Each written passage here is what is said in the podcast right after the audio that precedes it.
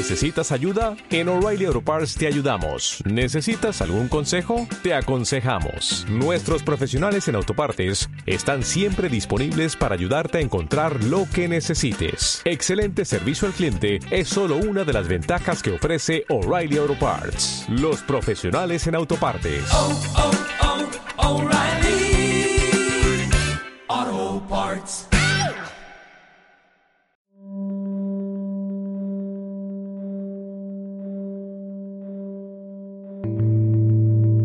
Tras unos años marcados por la casi diaria aparición de nuevos servicios, 2021 se confirmó como el año en el que las compañías de nueva movilidad comenzaron una nueva etapa de consolidación.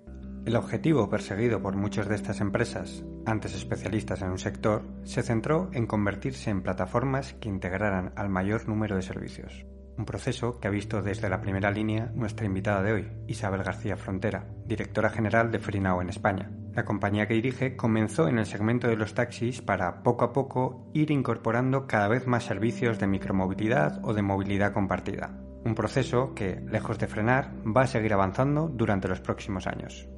Hola, soy Miguel Elizondo, responsable del Observatorio de la Movilidad de Invertia y esto es En Movimiento, un podcast centrado en la industria de la movilidad desde el que queremos acercar las visiones de los actores más relevantes en un sector con un impacto enorme en el día a día de los ciudadanos.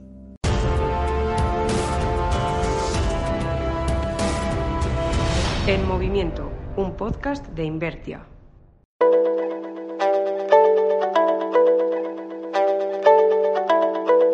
De la mano de nuestro invitado de hoy, repasamos las claves del momento que vive la movilidad urbana y las importantes transformaciones que van a vivir nuestras ciudades durante los próximos años. Isabel García Frontera, bienvenida en Movimiento. Muchas gracias por estar con nosotros. Muchísimas gracias a vosotros por invitarme. Bueno, la verdad es que teníamos muchas ganas, pues precisamente de, estar contigo en este arranque, ¿no? De tu, de tu nueva andadura, aunque ya llevas una, una buena etapa en, en, la empresa, pero desde esta nueva posición, precisamente porque consideramos que, bueno, que, la compañía está en un momento muy, muy interesante, con, con cambios eh, y, aperturas de, de, scoop bastante grandes y, teníamos muchas ganas de conversar contigo. Pues yo encantada de, venir y contaros. Y efectivamente la compañía siempre está, bueno, al menos desde, yo desde que yo la conozco, en momentos de, en momento de cambio, eh, porque es un sector que se está moviendo continuamente, es un, es un no parar de evolución, eh, la tecnología avanza y nosotros nos vamos adaptando, así que encantada de, de venir y de ponernos al día. Pues la verdad es que no puedo empezar de, otra manera sino en preguntarte un poco casi en lo personal, ¿no? En decir, oye, esta nueva etapa eh, al frente de, una compañía que no para de, crecer y de ampliar su, su, radio de, acción dentro de la movilidad, cuéntanos un poco, bueno, pues cómo lo estás viviendo, cuáles son tus prioridades y, y de qué forma arrancas esta, esta nueva etapa. Bueno, pues un poco las, prioridades para, arrancar esta nueva etapa tienen un, punto de continuidad con lo que ya arrancamos el, año anterior eh, y esperemos que este año sea un año menos marcado por la pandemia, por el COVID y que volvamos a normalizarnos y, dejemos de hablar de este tema. Entonces, las prioridades, la primera, seguir eh, creciendo eh, sobre todo el, sector del, del, taxi, que se ha recuperado muy bien en este segundo, segundo año tras la, tras la pandemia y esperamos que continúe en 2022 eh, evolucionando, que dejemos atrás las olas, que salgamos todos y que, continuemos con los crecimientos a buen ritmo que estamos teniendo. Segundo, eh, pues seguir haciendo crecer nuestra, nuestra oferta multimodal. Eh, empezamos 2021 con pues empezando a incorporarla en España, eh, que ya la habíamos incorporado en otros, en otros países. Empezamos con las motos y las, y las bicis de, de Cultra, seguimos con el coche compartido en Madrid con, con Shernau, añadimos los, los patinetes de, de Boy y luego de Dot en, Málaga. Y nuestra idea es seguir creciendo, pues cada vez con más, con más partners, cada vez con, bueno, pues, pues teniendo una oferta completa en, en, todas las ciudades en las que estamos. Y por supuesto, pues seguir con nuestra gran apuesta que ha sido la, la sostenibilidad, ¿no? Y, y acercarnos cada vez más a cumplir ese, ese compromiso que, que hemos hecho público, que en 2030 todos nuestros trayectos serán en vehículos cero emisiones. Y, y en, esta, en, este sentido, pues continuaremos electrificando la, la flota para, para, llegar a, para llegar a ese punto. Y un poco en resumen o como definitiva, pues ser la, la super app de movilidad eh, que, nos, que dé al usuario flexibilidad absoluta y libertad para decidir en cada momento dónde quiere moverse, cómo quiere moverse, con una sola app y, sin ninguna restricción de, movimiento es una tendencia que yo creo que parece imparable, ¿no? El, hecho de que muchos operadores que han conseguido pues una posición muy potente en, en, en un nicho eh, cada vez amplíen más por la propia naturaleza de, la movilidad, ¿no? Que, parece, eh, parece que, no puede estar no conectada a, otros, a otros segmentos. Y, aquí me interesa mucho esto que comentas de que forma parte de vuestras prioridades avanzar y seguir eh, creciendo en esta, en esta multimodalidad. Cuéntanos un poco más eh, a qué os referís con, con esta cuestión, en hacerlo, porque si no estoy mal, eh, en diferentes ciudades tenéis diferentes servicios, vais a poner foco más en, en algunas ciudades. Cuéntanos un poco cómo, cómo veis el corto plazo en, en este aumento de, de, de, posiciones dentro de, de la multimovilidad.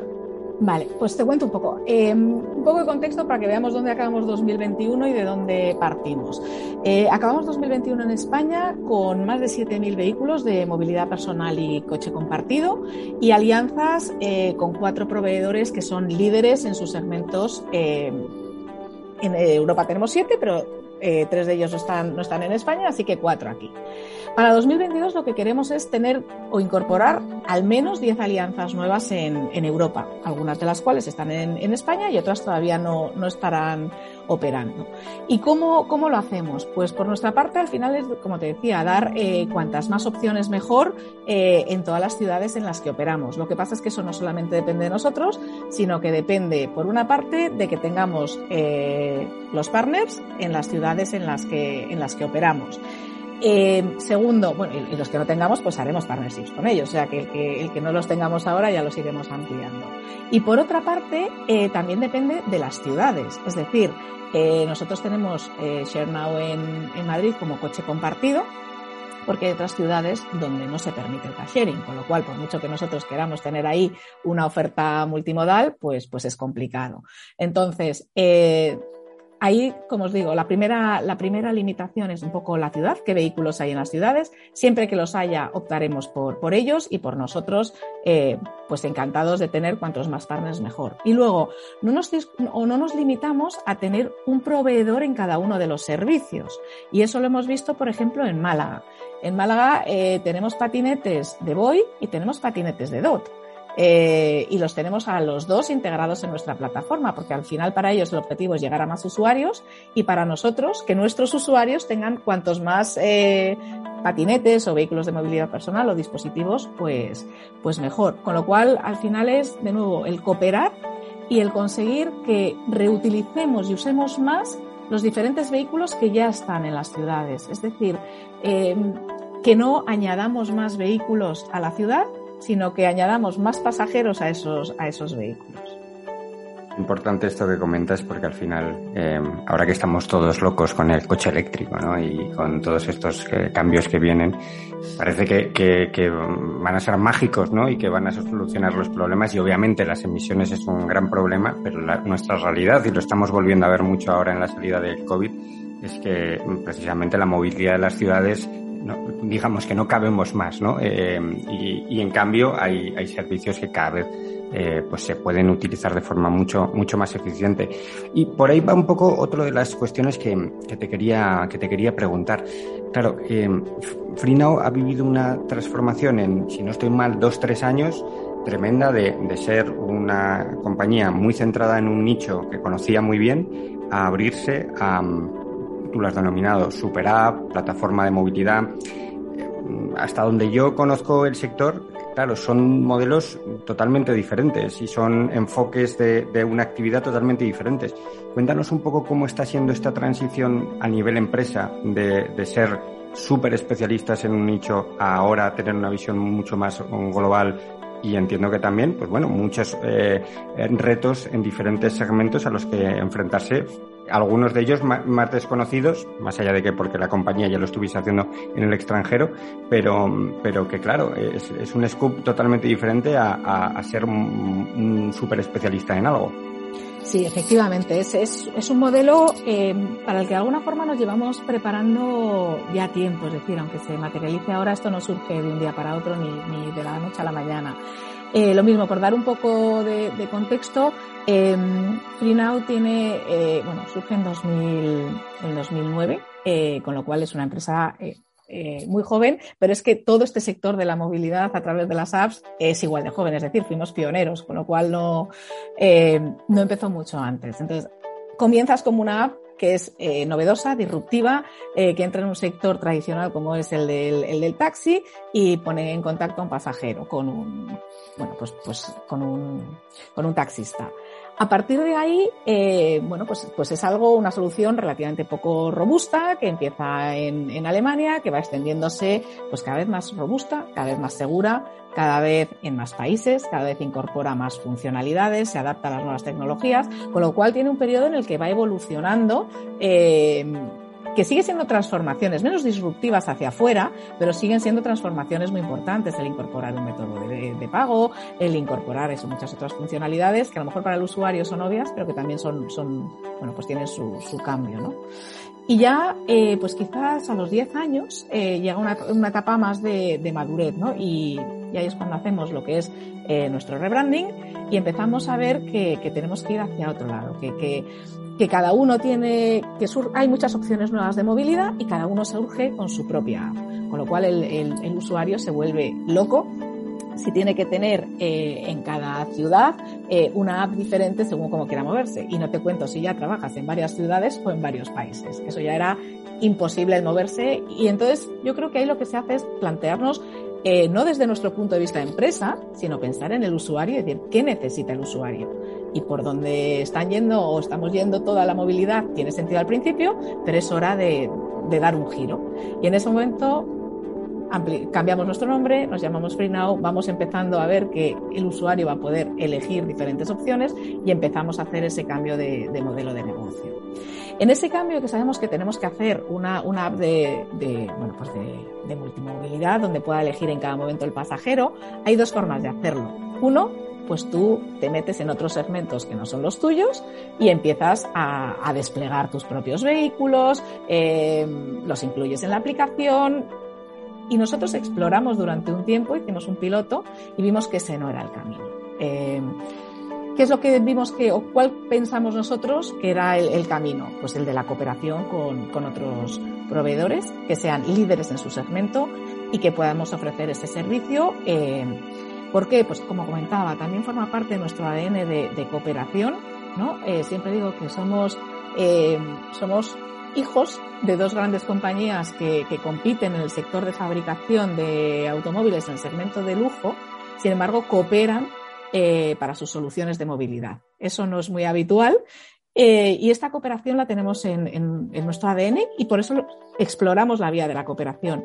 Y segundo, porque como comentaba antes, somos una empresa con preocupaciones eh, por la sostenibilidad. Queremos mejorar las ciudades en las que vivimos, queremos devolver el espacio a los pasajeros. Y eso viene eh, no de, de, nuevo de mirarte a ti mismo y ver qué es lo que es mejor para ti, sino decir, si es que las ciudades ya están llenas de, vehículos, de movilidad personal, de coches, no necesitan más. Lo que queremos es usar más esos que ya están. Y eso viene por la cooperación. Y esa ha sido la vía que nosotros hemos, eh, que hemos explorado, el de hacer eh, integraciones completas, es decir, todo el proceso desde mi app lo puedes hacer, en ningún momento saltas a la app del, del tercero. No son exclusivas, es decir, eh, yo no pido a estos proveedores que solo estén en mi app, o sea, que tengan su app y solo la mía, no. Pueden estar en muchos otros sitios porque también queremos que ellos maximicen el uso de sus, de sus vehículos.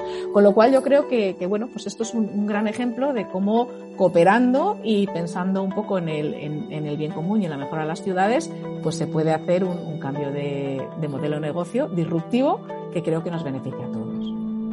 Lo que es obvio es que cada vez más tenemos más opciones y, y, y, por fin las tenemos un poco más ordenadas, ¿no? Porque como bien comentabas, yo recuerdo hace, pues eso, cuatro o cinco años, cuando empezamos a vivir el primer boom de, de la micromovilidad, eh, como casi cada día teníamos un anuncio de un participante diferente, cómo se empezaban a llenar nuestros smartphones de aplicaciones eh, y, y cómo eh, unas soluciones que venían a, facilitarnos la movilidad, pues de repente nos generaban otros, otros puntos de dolor, ¿no? Como se suele decir, en los que pues había que lidiar con ellos y ahora cada vez por lo menos estamos viendo sobre todo una evolución más, más ordenada.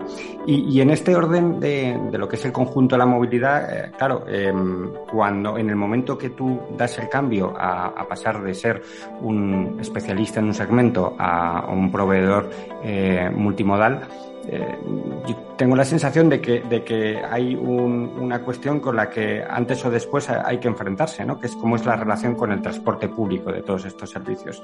al final, la movilidad dentro de una ciudad Mm, por lo menos en nuestras ciudades eh, europeas, el eje de esa movilidad siempre es el transporte público. Y está muy bien eh, que, existan cada vez más servicios, eh, pero, pero la realidad es que es muy necesario que esos servicios estén de forma entrelazada.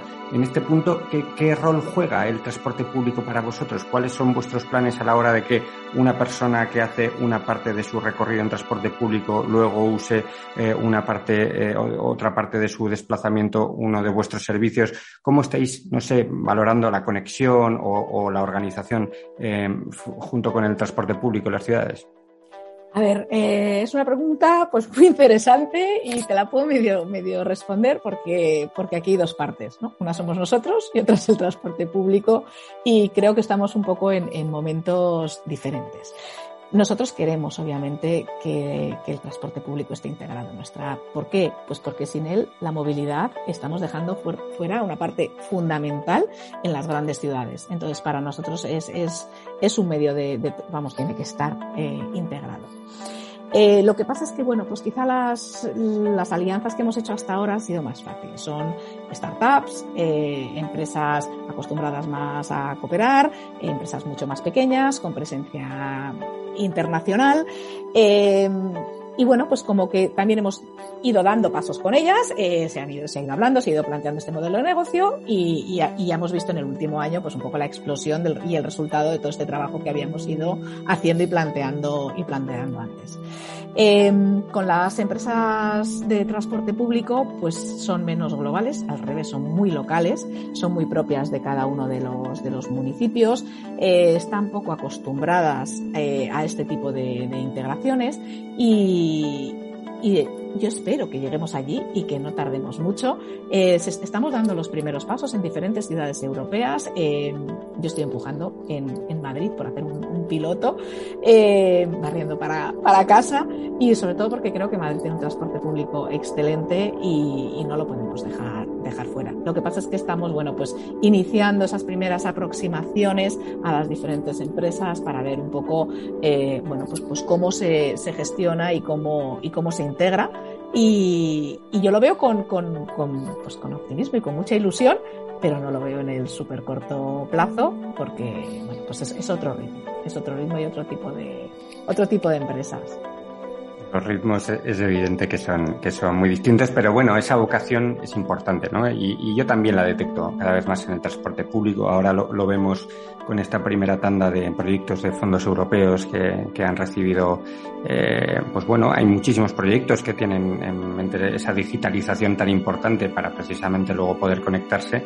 y, y luego también esa ley de, de movilidad que está a la vuelta de la esquina que va a permitir pues generar esos puntos de, de, como decías tú, ¿no? Para hacer experimentos eh, que, que, van a ser básicos para, como pase, fases previas, ¿no? A estas, a estas integraciones eh, tan necesarias. Eh, pero, bueno, eh, si el transporte público es una de las claves de las ciudades, el vehículo individual es, es, es la otra, ¿no? Y, y aquí eh, estamos en medio de una transformación. Eh, eh, obviamente vamos camino eh, ya inexorablemente de, de, esa electrificación tan, tan esperada durante tantos años. Y, y, se habla mucho de la importancia que va a tener en este proceso las flotas, ¿no? Es decir, los, los servicios con diferentes vehículos, como para esa adopción de cara a que el usuario la entienda, de cara a que el usuario pues incluso vea que, sirve, ¿no? Porque hay muchos usuarios que tienen dudas respecto a, la autonomía de los vehículos, a, la calidad de, la movilidad, de cómo va a ser el, customer journey este de, bueno, cargo en mi casa, no cargo en mi casa. Y claro, eh, si en una ciudad es importante o hay una flota importante que, que pueda servir de referencia para los usuarios, eh, ese es el taxi, ¿no? Habéis comentado muchas veces que está en vuestro ánimo apoyar a, esa electrificación, tenéis planes muy concretos. No sé hasta qué punto nos puedes contar un poco más allá, eh, bueno, vimos hace poco vuestros datos en el informe que presentasteis, pero ¿cuáles son vuestros planes más a corto y largo plazo para, precisamente empujar ¿no? en esta electrificación? Sí, a ver, em, efectivamente, nosotros lanzamos nuestro compromiso em, el año pasado, en enero, en un momento en el que, por decir una cifra, es que el taxi eléctrico no estaba en la mente del 99,9% de los taxistas. O sea, no, no era algo que se valorase. Alguno había, por, pero vamos, era la excepción eh, y no porque fuese algo del, del, sector, sino más por intereses individuales. Eh, al hacer público nuestro compromiso, obviamente yo puedo hacer un compromiso, pero si no hago acciones y no, y no muevo, pues, pues no voy a llegar a, a ningún sitio, ¿no? Entonces, con nuestro compromiso de llegar a 2030, que está a la vuelta de la esquina, que el 100% de los trayectos que hagamos sean en, en vehículos cero emisiones, eh, pues ya nos pusimos un reto, un reto muy importante y entonces nos pusimos inmediatamente a, trabajar. La primera consecuencia, más allá de entrar en las, acciones que, hemos hecho, es que a día de hoy, eh, no sé si un taxista que tenga que renovar su taxi comprará un eléctrico o no lo comprará, pero que es una de las opciones eh, que claramente valora eso es un hecho. Tuvimos una reunión hace poco en el Ayuntamiento de Madrid y nos comentaban con sorpresa el incremento tan tremendo que se ha producido en, en, el número de taxis eléctricos en, en, la ciudad y un poco como diciendo, no, no tenemos muy claro cómo ha venido y, y, yo sí tengo claro dónde ha venido. Ha venido nuestro esfuerzo, ha venido de nuestro proyecto de este año en el que hemos estado hablando de las ventajas del eléctrico, hemos estado hablando eh, de los acuerdos que hemos conseguido para, pues, con los fabricantes, eh, para los taxistas de nuestra flota. Hemos formado a parte de nuestro equipo para que conozcan y se conociesen la regulación de, los planes de ayudas del MOVES 3, eh, de qué es lo más conveniente en cada momento. Hemos hecho eh, estudios de total cost of ownership en función de dónde vives, qué haces, cuándo te merece o cuándo no te merece la pena el comprar un eléctrico frente a un híbrido eh, y hemos resuelto todas las dudas que han tenido los taxistas al respecto. Eh, les hemos dado prioridad para que vean que, bueno, pues que aunque el, coste inicial es algo más alto, eh, pero aún así con, con todas las ayudas mmm, es rentable desde el día uno, pues aún así darles un poco más de prioridad para incentivarles. Eh, hemos dado ayudas directas eh, de hasta 250 euros durante seis meses, con el único compromiso de hacer un número mínimo de trayectos, que si los haces un mes bien, si, eh, si no los haces, no hay ningún problema y puedes seguir optando durante los seis siguientes meses. Con lo cual hemos eh, dedicado, hemos invertido mucho dinero eh, y hemos invertido también mucho esfuerzo por parte del, del equipo y esto está teniendo sus, sus frutos y en 2022 seguiremos en esta en esta línea. Y una parte también de trabajo importante es hablar con las administraciones, porque nosotros podemos empujar hasta cierto punto, pero obviamente la administración es quien, eh, quien marca el camino y quien tiene que hacer un, compromiso, un compromiso claro y quien tiene que ayudar a, a desmontar eh, barreras. Eh, tiene que haber una regulación clara hacia en favor de la movilidad sostenible y cero emisiones para que para que la gente no tenga dudas de dónde de dónde está el futuro y hacia dónde tienen que ir. Incentivos fiscales y ayudas que se homologuen vehículos cero emisiones para el sector del taxi. Si es que tenemos tres fabricantes y uno de ellos, por un tema de producción, va a dejar de, de, fabricar, no para taxi, sino directamente para particulares, el Hyundai Ioniq, que ha dado muy buenos resultados y que ha tenido muy buena acogida. Pues hasta finales de año que nos ofrezcan otro vehículo eléctrico homologado, estaremos unos meses sin, sin esa alternativa. Eh, hay para movilidad privada muchísimos vehículos eh, eléctricos. En el taxi no los hay. Hay que homologar, hay que empujar a las marcas a que, a que homologuen, a que se comprometan a homologar al menos un modelo para, para taxi, no que ellas decidan si homologan o no, sobre todo en, en, en Madrid y en, y en, Barcelona. Que haya puntos de carga suficientes. Tú comentabas, hay gente que tiene un, un, un garaje particular, pero hay mucha gente que los coches duermen en la, en la calle. Tienen que tener opciones de carga realistas eh, que permitan trabajar, que no te causen un estrés. Eh, y eso mm, a día de hoy no estamos donde tenemos que estar. Y luego, eh, mucha labor de, de educación. Es decir, nosotros lo primero que hicimos fue hablar de cómo estaba la situación del eléctrico, explicar en qué situación estamos, que no todos los taxistas pueden optar a un eléctrico. Precisamente por eso, si no tienes un punto de carga en, garaje particular o privado, pues te lo complica mucho. Tampoco vamos a decirle a nadie, sí, pásate al eléctrico, aunque no sepamos dónde vas a cargar, hay que ser responsables, ¿no? Pero sí que hay una parte de mucha gente que no se lo planteaba, eh, que hemos hecho esa, esa, labor de educación, de desmitificación, eh, de explicación, eh, que yo creo que ha ayudado mucho. Y creo que eso tiene que venir por parte también de la administración y diferentes, bueno, pues diferentes entidades y organismos para, para empujar. Nosotros estamos claramente comprometidos, hemos visto que cuando trabajamos en ello conseguimos un cambio brutal. Eh, seguiremos trabajando en 2022 y yo creo que también, una vez que tú haces tu compromiso, no solamente mueves a tus taxistas, sino que arrastras a la competencia a no quedarse atrás. Con lo cual, en eso también, pues yo creo que hemos tenido un efecto tractor importante y para nosotros fenomenal eh, que todo el sector eh, esté hablando ya de la electrificación. Nos da igual quién fue el primero y quién el segundo, el caso es que estamos todos ya ahí y creo que eso va a ser muy positivo para el sector. Yo, vamos, estoy convencido de que es una de las más allá de, los números, que obviamente tú lo has explicado muy bien, ¿no? Y que ya, dependiendo de las circunstancias de cada uno, en el largo plazo los números empiezan a salir y, en algunos casos empiezan a salir muy bien, pero mm, también casi como una herramienta, bueno, una herramienta más de marketing, ¿no? Cada vez hay gente más concienciada y cada vez hay gente que estoy seguro que entre utilizar un coche más contaminante u otro menos contaminante eh, va a estar decidida a usar uno u otro. Em, entonces, eh, en ese contexto, la verdad es que, eh, bueno, yo considero que esto ya no tiene freno y que, como tú bien dices, el freno seguramente está más en algunos puntos de la administración que no está evolucionando a la velocidad que debería y, estos acuerdos también, ¿no? De estas homologaciones que has comentado tan importantes que a veces cuando luego hablas con los propios taxistas te lo explican, dices, sí, por mí fuera, pero dice, tú imagínate que lo, la poca margen de maniobra que tengo yo, ¿no? En este, en este contexto, que esperemos que cada vez crezca, crezca más, ¿no?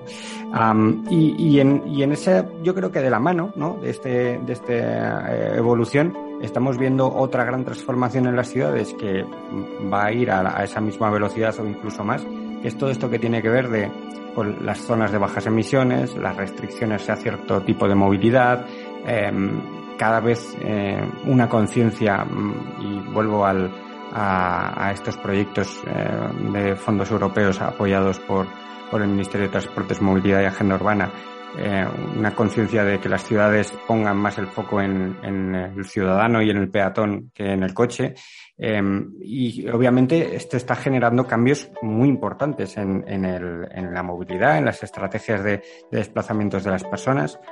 Vosotros como actor que estáis en medio de, de esta eh, este cambio y además con diferentes eh, servicios, ¿Cómo veis eh, esta, esta nueva etapa de, en la popularización de las zonas de bajos emisiones? ¿Cómo creéis que puede afectar a, la movilidad de, las ciudades donde operáis?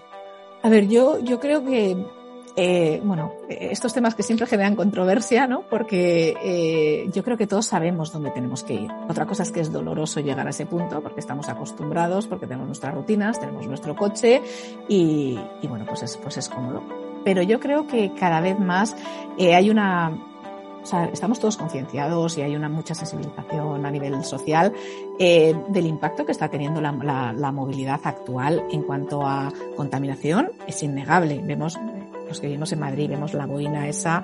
Eh, que bueno, pues que está ahí y, cuando entras eso es lo que respiras, ¿no?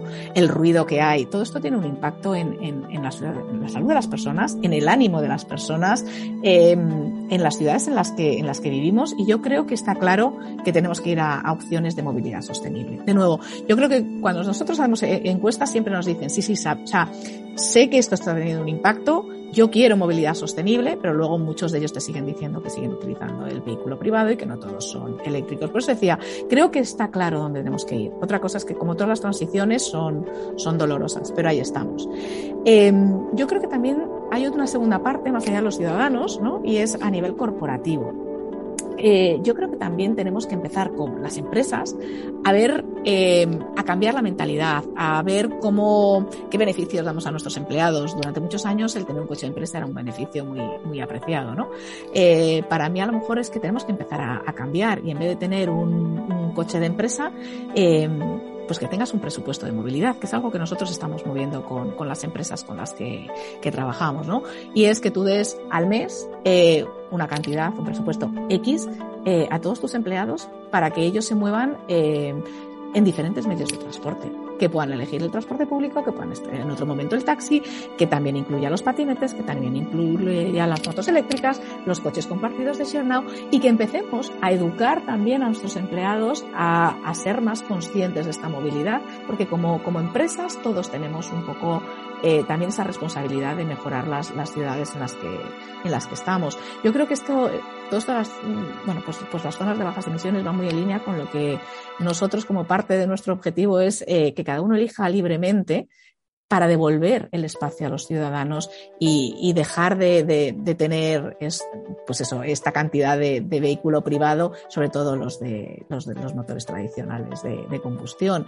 Yo, yo con esto creo, y, y, lo comentaba hace poco con, con amigos, ¿no?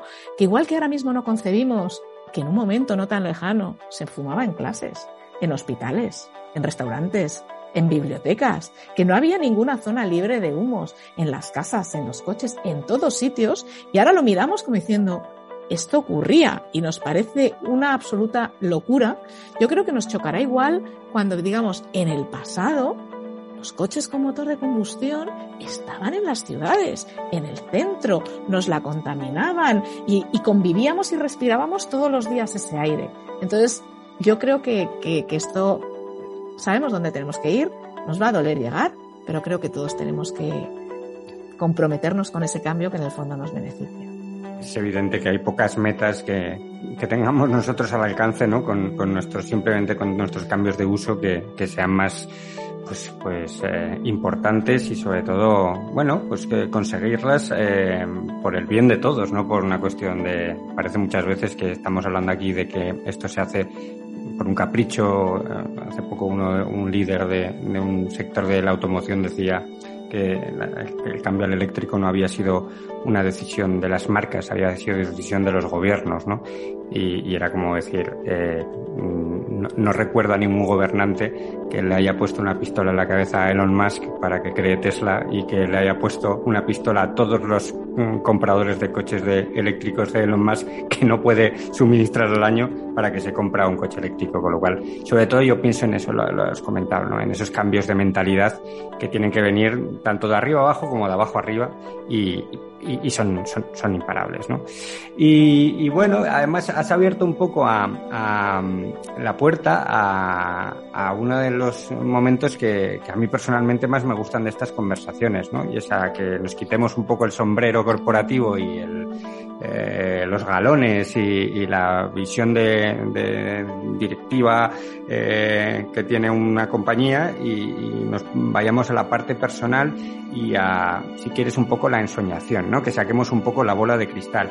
Porque para nosotros nos interesa muchísimo, y esto es un ejemplo, vuestra visión que estáis haciendo y, en cuáles son vuestras prioridades, pero también nos interesa mucho saber dónde estáis mirando, cómo os imagináis el futuro, eh, porque los que estáis escribiendo hoy el día a día de la movilidad, estáis poniendo la base para esa movilidad del futuro.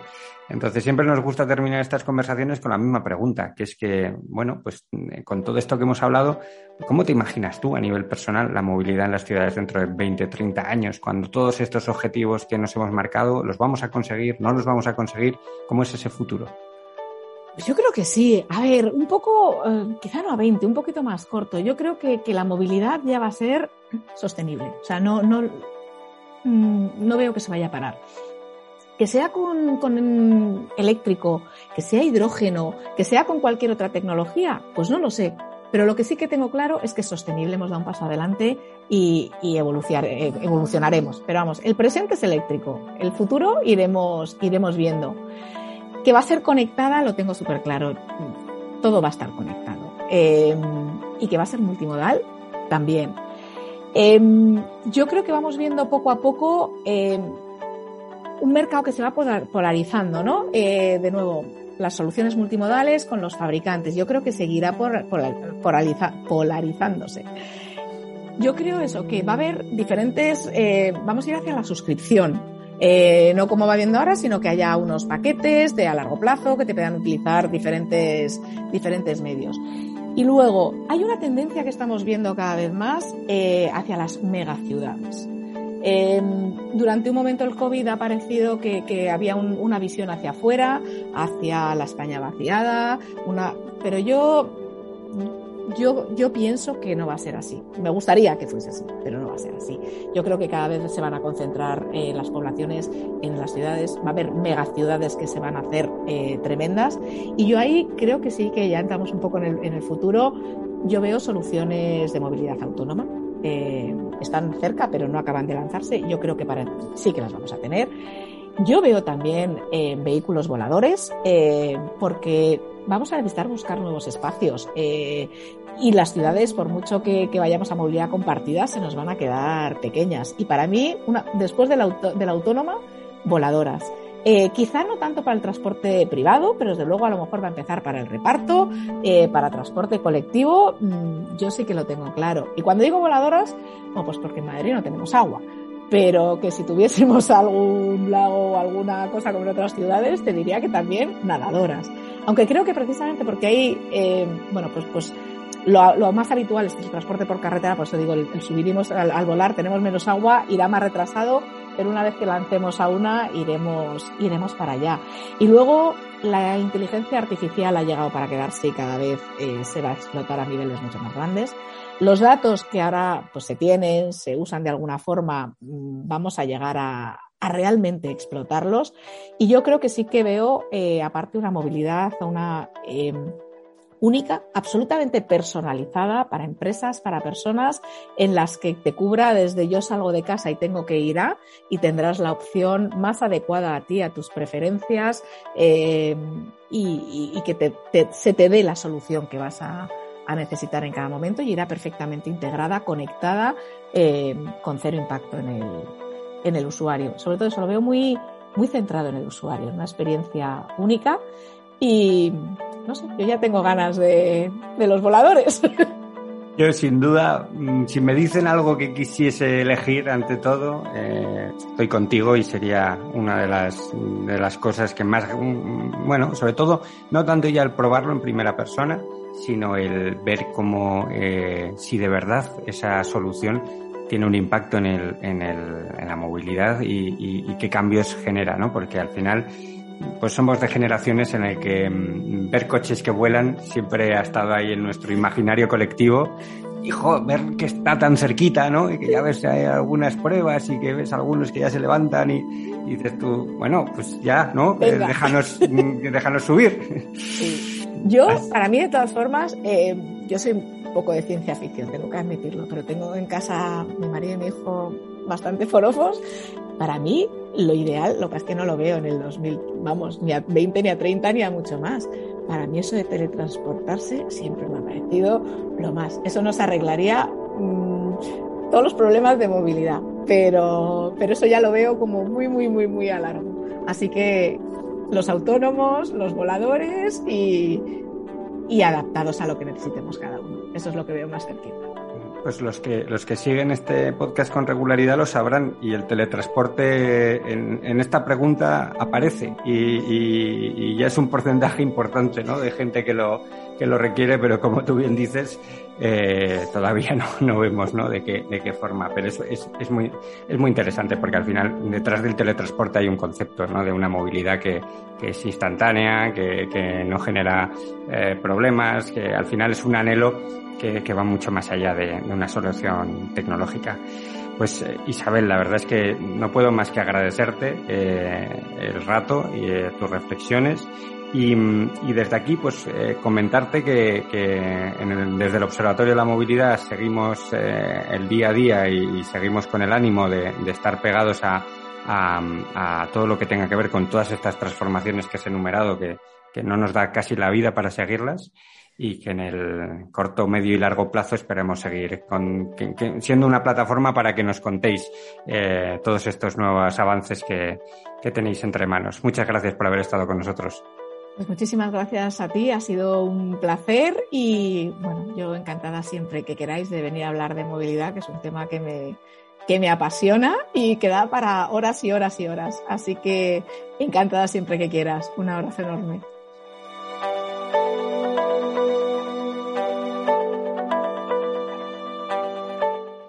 Esto fue todo por hoy. La próxima semana volveremos para seguir repasando la actualidad del sector de la movilidad. Si queréis ser los primeros en recibir los nuevos capítulos de En Movimiento, podéis suscribiros en Spotify, Apple Podcasts, Evox, Google Podcasts o Podimo. ¡Os esperamos!